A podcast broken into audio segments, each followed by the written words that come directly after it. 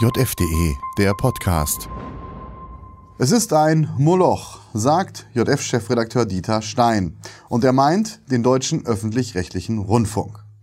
Der Eindruck, dass dieser ein Moloch sei, der zwängt sich nun schon lange auf, insbesondere angesichts der Art und Weise, wie einseitig dort Berichterstattung betrieben wird. Doch nun mit Blick auf das, was da rund um Patricia Schlesinger sowie die Zustände, die offenbar bei RBB und Co. herrschen, ans Tageslicht gekommen ist, scheint sich all das zu bestätigen, was Kritiker des deutschen GEZ-Apparats schon lange vermuten. Und damit ist das heute unser Thema hier bei JFTV. Das JFTV-Thema der Woche. Ja, und damit herzlich willkommen, meine sehr verehrten Damen und Herren, zu JFTV Thema. Herzlich willkommen auch an unsere Zuhörer im JF Podcast und herzlich willkommen an meinen heutigen Gesprächspartner, den gerade eingangs schon genannten JF-Chefredakteur Dieter Stein. Hallo, Herr Stein. Hallo, Herr Pino. Ja, Herr Stein, Sie sind ja schon aufgrund Ihrer Eigenschaft als Gründer der Jungen Freiheit naturgemäß jahrzehntelanger Beobachter der politischen, aber auch der medialen Zustände in unserem Land. Nichtsdestotrotz hat Sie an dem, was da jetzt ans Tageslicht kam über Patricia Schlesinger und die Zustände, insbesondere beim RBB, ähm, hat Sie da noch irgendetwas dran überrascht? Und wenn ja, was? Oder waren Sie vielleicht sogar schockiert? Ja, die meisten, die sich mit dem öffentlich-rechtlichen Rundfunk äh, beschäftigen, waren eigentlich nicht überrascht. Ähm, denn seit Jahren ist das das Problem, dass der öffentlich-rechtliche Rundfunk völlig überdimensioniert ist, überversorgt und die Misswirtschaft zum Himmel stinkt, die beim öffentlich-rechtlichen Sendern existiert. Nur jetzt ist es natürlich ganz besonders brisant an die Öffentlichkeit gekommen mit Frau Schlesinger vom RBB und ihren Eskapaden. Verstehe ich Sie da richtig? Denken Sie, dass das, was jetzt herauskam, kein Einzelfall ist? Nein, es ist kein Einzelfall. Ähm, inzwischen ist ja auch weiteres herausgekommen, auch über den Bayerischen Rundfunk, über eine dortige Direktorin, die sogar zwei Fahrer hat für ihre ähm, Dienstwagen und andere Dinge, also extreme Überversorgung, wenn man so will. Selbst, ich meine, jeder weiß inzwischen durch die Berichterstattung, Bundeskanzler und Bundespräsident verdienen weniger als die äh, Intendanten vom WDR. Ja, also das ist, da ist ein Wildwuchs entstanden, der unglaublich ist. Und jetzt platzt diese Blase, jetzt kommen die Dinge an die Öffentlichkeit und es kommt, ist vielleicht gerade in einem Moment, wo wir in eine schwere wirtschaftliche Krise geraten, wo jeder normale Bürger sich äh, überlegen muss, wo spart er, wo kann er was abknapsen, um über die Runden kommen dann ist die Empörung natürlich besonders groß, wenn man sieht, also dass die da in Saus und Braus leben auf Kosten der normalen äh, Bürger und äh, Gebührenzahler. Der deutsche öffentlich-rechtliche Rundfunk ist der größte der Welt. Kein anderer Staatsmedienapparat verfügt über so viel Geld pro Jahr wie ARD, ZDF und Deutschlandfunk, was unweigerlich zu der Frage führt, muss ein öffentlich-rechtlicher Medienapparat denn überhaupt so aufgeblasen sein? Nein, der öffentlich-rechtliche Rundfunk in Deutschland ist total aus der Zeit gefallen und damit muss Schluss sein. Also es geht nicht, dass mit den Mitteln der Zwangsabgaben öffentlich-rechtliche Sender sich auf Gebieten engagieren, also insbesondere im Internet, in Digitalformaten, wo privatwirtschaftlich organisierte Verlage mühsam schauen müssen, dass sie dort einen Fuß in die Tür kommen. Und da kommen also die Vertreter der öffentlich-rechtlichen vollkommen überfinanziert und machen da alles platt. Allein dieses Format Funk beispielsweise. Äh, und graben also privatwirtschaftlichen Verlagen, die, übers, die ums Überleben kämpfen, das Wasser ab. Und das geht einfach nicht. In Ihrem Streiflicht schreiben Sie dazu, ich zitiere, mit welcher Einstellung würden wir als Zeitungsredaktion unser Blatt machen, wenn uns bewusst wäre, die Empfänger müssten die junge Freiheit beziehen und bezahlen, ob es ihnen passt oder nicht? Ja, stellen Sie sich das mal vor, ähm, unsere Leser wären gezwungen, äh, die Abonnementgebühren zu bezahlen, egal was wir machen.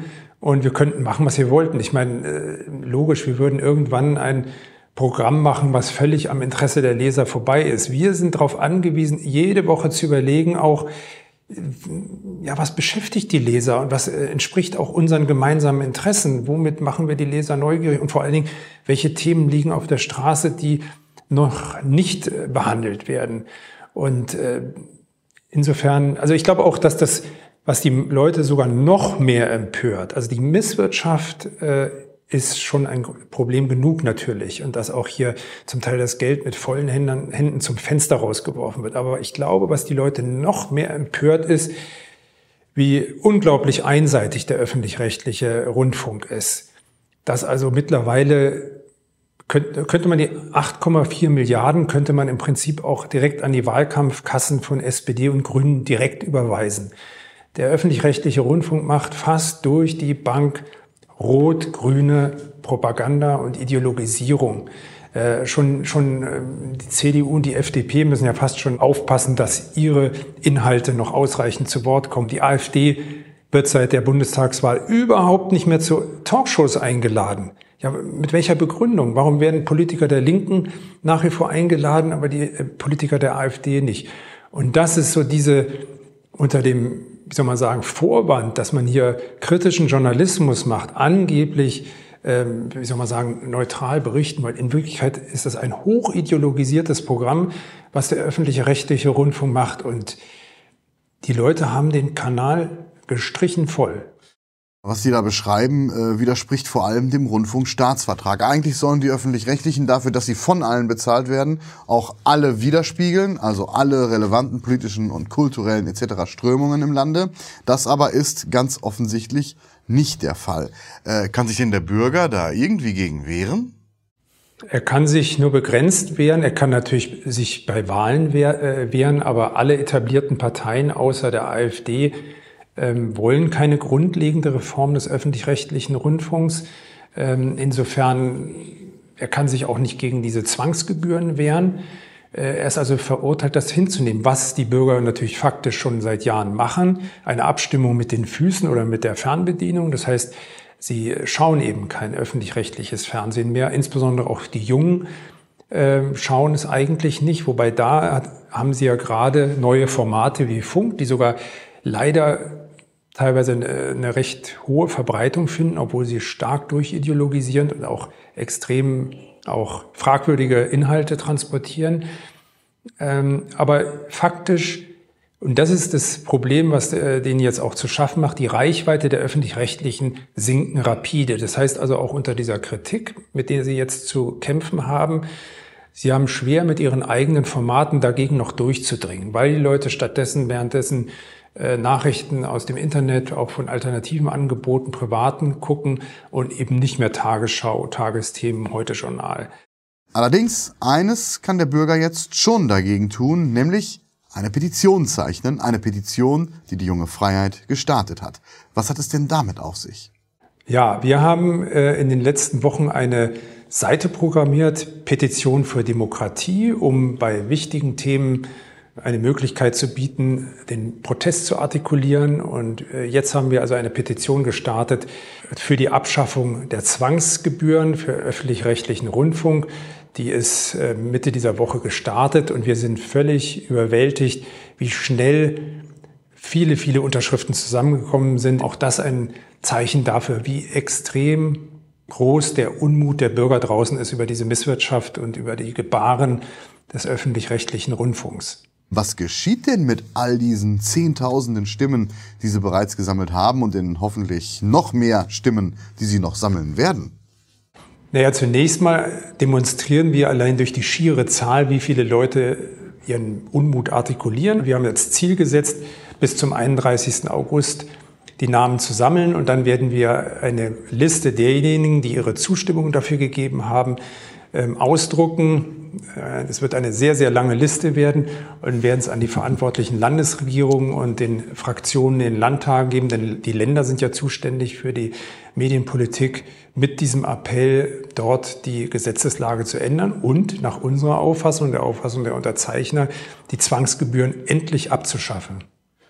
Ja, und dann werfen wir abschließend noch einen kurzen Blick in die aktuelle Ausgabe der Jungen Freiheit. Da wir heute den Chefredakteur der JF hier zu Gast haben, würde ich sagen, machen wir das dieses Mal gemeinsam. Also die aktuelle Ausgabe der JF. Da lesen wir unter anderem schon auf der ersten Seite einen Artikel von Michael Paulwitz. Dieses Gesetz muss fallen. Gemeint ist der Entwurf des neuen Infektionsschutzgesetzes. Dieser dokumentiere die völlige Ignoranz der Regierung. Warum dieses Gesetz fallen muss, das lesen Sie also schon auf Seite 1 der aktuellen Ausgabe oder diesen Artikel, wenn Sie mögen, auch auf unserer Internetseite, kostenlos auf jf.de.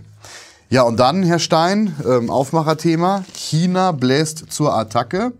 Ähm, da geht es offenbar um den Konflikt zwischen China und Taiwan. Ähm, was haben Sie dazu im aktuellen Blatt? Ja, wir haben von Professor Martin Wagner, einem Experten für internationale Politik und Sicherheit, eine ausführliche Analyse zu dem Konflikt um Taiwan und womit wir da rechnen müssen. Und da geht es auch um die Frage, äh, könnte es jetzt passieren, dass es sehr kurzfristig einen Angriff Chinas auf Taiwan gibt oder wird das doch eher ein längerer Konflikt werden? Und unser Autor Martin Wagner kommt äh, zu dem Schluss, die Chinesen werden es nicht übereilen, aber ihre Langzeitstrategie wird sein, dass sie innerhalb der nächsten Jahre oder innerhalb des nächsten Jahrzehnts Taiwan notfalls mit Gewalt in ihr Reich eingliedern wollen. Und dann natürlich immer ein Höhepunkt in der Zeitung, das große Interview auf Seite 3. Um wen und um was geht es da in dieser Woche? Ja, im Interview haben wir einen sehr interessanten jungen Autor, Publizisten Kolja Zydatis, der sich mit dem Thema Cancel Culture, also der Zensur im Internet, in sozialen Medien auseinandersetzt und äh, auch der Frage, was steht dort ideologisch dahinter, wie kommt es dazu? Also ein Thema, was uns wirklich ja schon seit längerem beschäftigt. Ja, das klingt alles sehr interessant. Es gibt auch noch viele weitere spannende, interessante Themen in der aktuellen Ausgabe. Schauen Sie da mal rein, meine Damen und Herren. Das geht zum Beispiel mit einem Digital-Abo. Alle Infos dazu unter jf.de slash probelesen. Soweit von meiner Seite. Herr Stein, auch an Sie vielen lieben Dank. Vielen Dank, Herr Pino. Ja, und auch an Sie, meine Damen und Herren, vielen Dank für Ihre Aufmerksamkeit und auf Wiedersehen hier bei JFTV. Das JFTV-Thema der Woche jf.de der Podcast. Ein Angebot der jungen Freiheit. www.jungefreiheit.de